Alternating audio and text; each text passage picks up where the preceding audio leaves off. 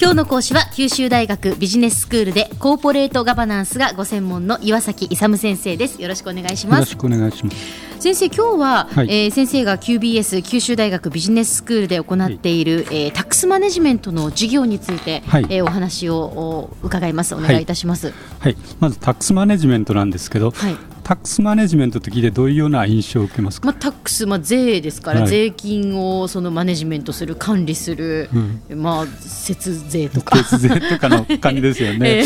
えっとそうなんですよ。でなんですけど節税のためにはですねやっぱり、えー、あの現行の法人税法との規定をよく理解していないといけないということで、えあの基本的には授業ではですねあまり節税のお話はしないんです。よ。そうなんですね、えー、とそれでですね、まあ、基本的には何を教えてるのかというとまず一番初めには租税の基本原則とい。うことなんですけど、はい、租税の基本原則。聞いたことあります？全くありませんね、どういうイメージがあの基本原則であるといいと思いますか？それすらイメージできませんが。あ一一つは時代劇に出てくる悪徳代官なんかいますよね、はい、要するに気に入ったものについてあまり税金払わなくてもいいけど、うん、あの知らない、えー、っとこう痛めつけてもいいという人にはあの非常に過疎税を課すっていうようなイメージあるじゃないですか、そうすると非常に困るでしょ。そうですね、平等ではないですね、うん、そう。そういう面から租税法律主義ってあるんですよ、はい、租税法律主義っていうのは要するに法人税法等のあの税法で規定している内容しか課税できない、国家は。税法規定の規定内だけでですね、課税をしていくと、うん、そういうのが租税法律主義ということなんですよね。はい、あと、まあ、それと関連してあの公正公平性の原則ということで、はい、まあ、基本的にはみんなに公平になるように、うん、あの租税を課していくというのがまず2つの原則なんですね。なるほどでこれはやっぱり憲法で あの規定されていまして税金というのは多分好きですか？いえ 嫌い嫌いですよね。そうですねこれはどういうことかっていうと税金っていうのは国家権力等によって反強制的に財産を取り上げられるんですよね。はい、だから、まあ、憲法によって要するにあの租税法律主義でこういう場合だけあの課税します。で逆に見ると財産権の保護になってるんですねそれが。要するに。あの規定以上に取られないということでですね、はいはい、まあ、そういうことになってて、まあ、そういうことをまず勉強してですね、はい、次にですねあの法人税なので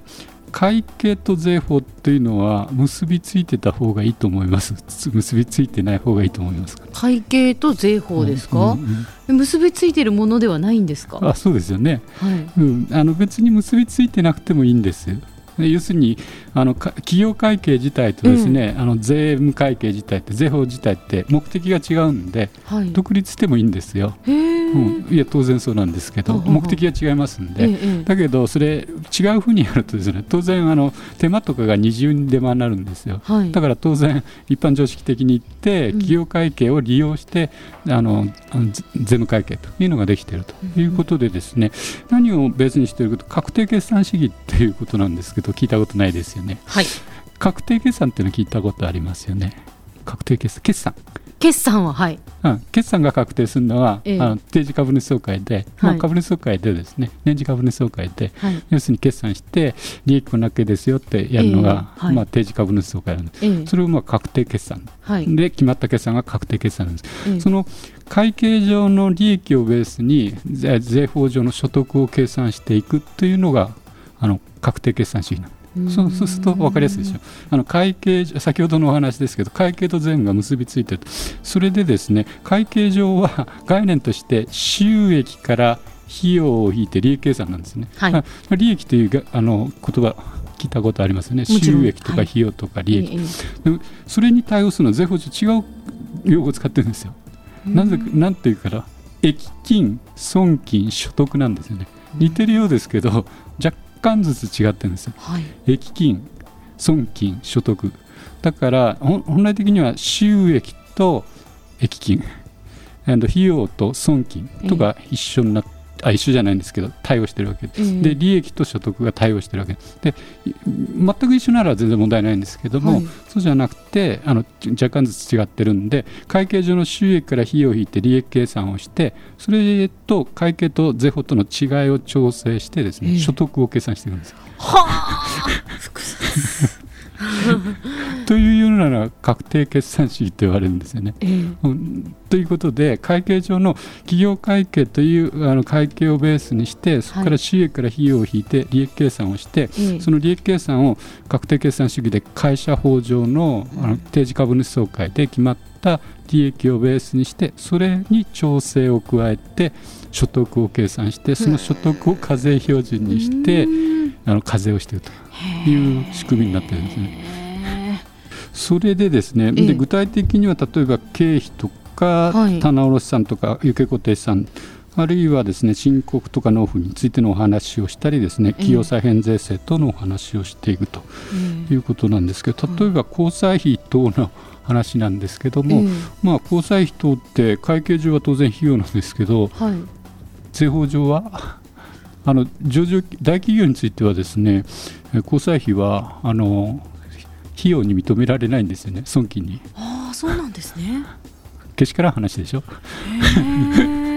じゃあ交際費っていうことで、まあ、名目で、うん、えー、落とせば、うん、それ税金かからないってことですか？あ逆逆逆税法上は落とせない、うん、上場企業の場合。あ税法上は落とせない、うん、会計上は落とせるんだけど、はい、会計上費用なんだけど税法上損金になる、えー、上場企業の場合、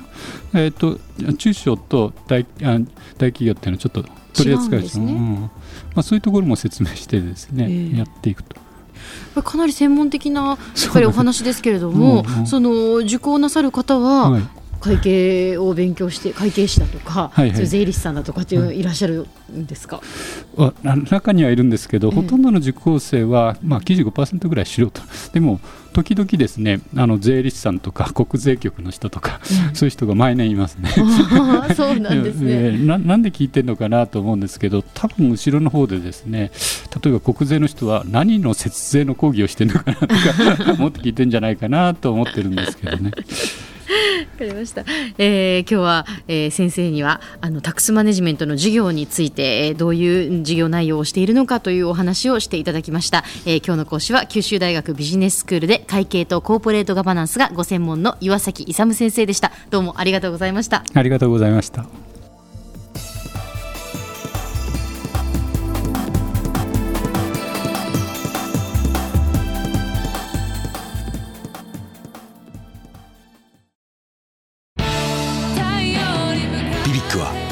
州で生まれ九州の人たちに光を届けています。九州のお客様が光り輝くように。それがキューティーネットの変わらない思いです。